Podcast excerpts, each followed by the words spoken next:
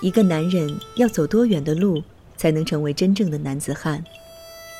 至于风景，我们始终是过客；至于爱情，我们也将是过客。至于男人，风景和爱情是否都是过客？七年为爱放逐，在寂静的苍穹下，作别有始无终的眷恋，终成回不去的旅人。我们始终无法真正旅行，直到带爱上路。寂静苍穹下，作者李初初，播讲佳琪。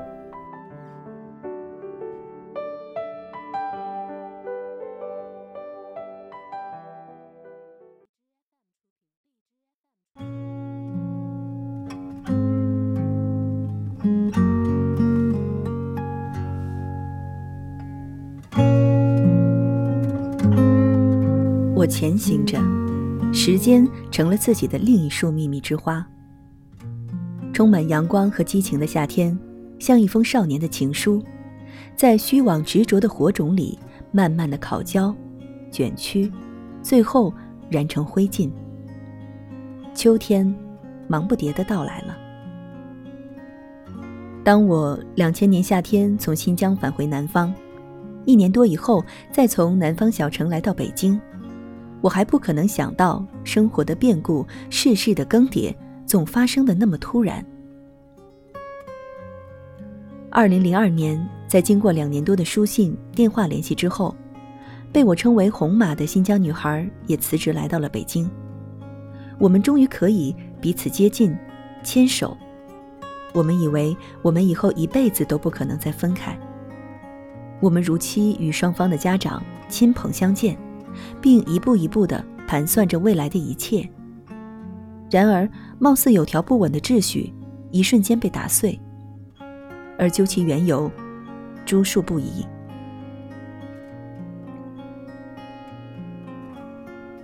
离开，雨水中缓慢的离开，直到彼此失去联系，再无消息。于是，二零零五年初夏。在我完成看望白马雪山、玉龙雪山的愿望，从滇西北回到北京后，义无反顾，甚至奋不顾身地喜欢上了那位爱听朱静歌的女子。她也是一位与青海及青海湖相关的女子。那里的阳光是蓝色的，是一种爱情的颜色。那里的阳光只有那样一种颜色。我欣赏她的坦荡，她的直接，她的透明。喜欢看你写我的名字，他说，还有邮箱里，不是初恋，但是初信，还有一个初是我的姓，咱俩凑对，正好初初。看到你写的字，写给我的字，叫我说什么好呢？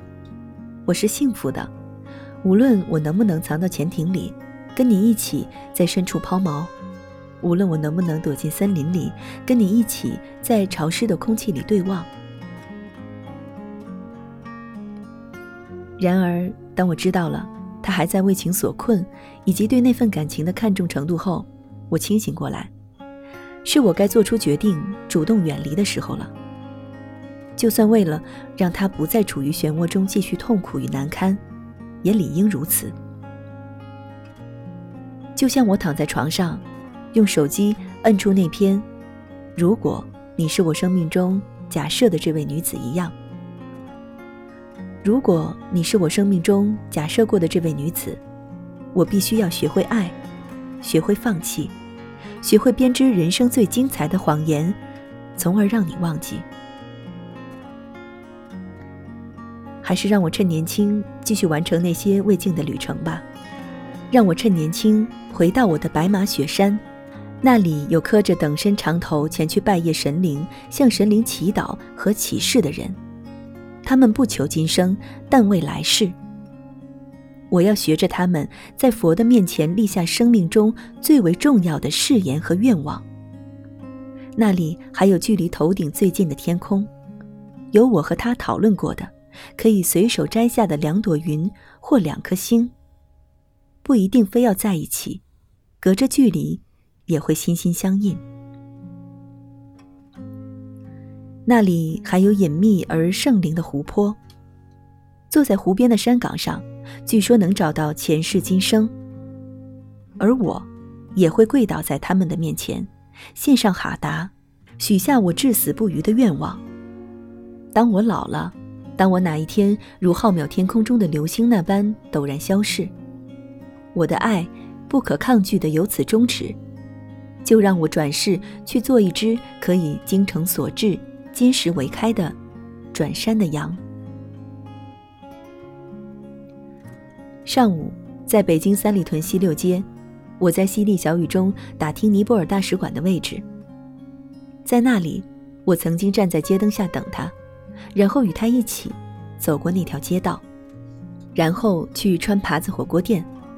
而后，当我一次又一次地行走在那里，一个人内心悲痛的行走在成排的路灯底下的时候，我对自己说：“等待一场爱情，就像等待掌声响起。”我一遍一遍的惊悚、迟疑。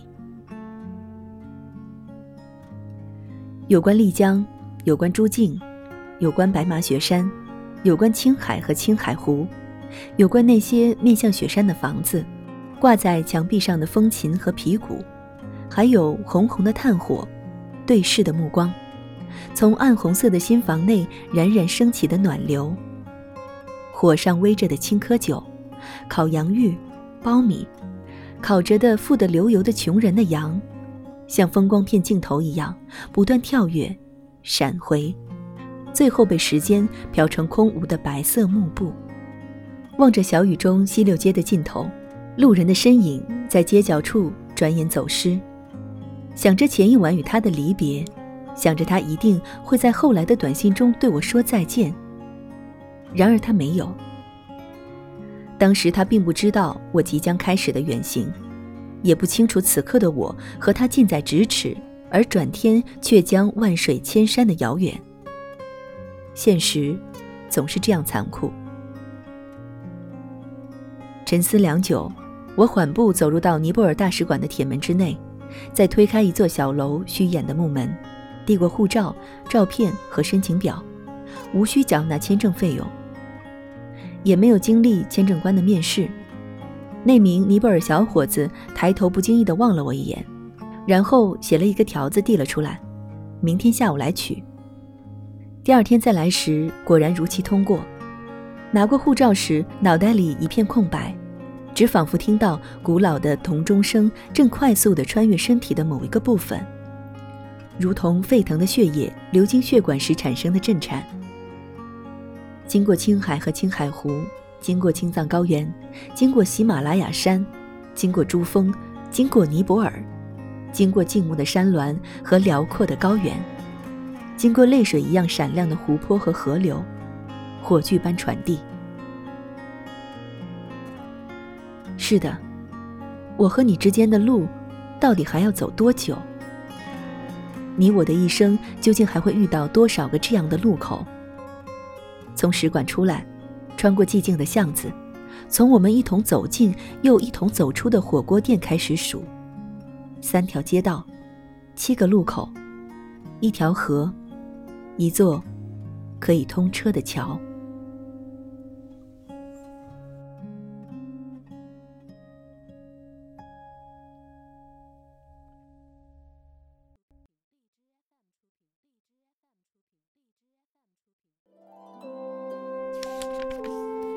读书是我们了解世界的方法，也是我们每天最好的娱乐。每读一本书，都是一次修行。静听书屋，陪你在每一段向往阅读的路上。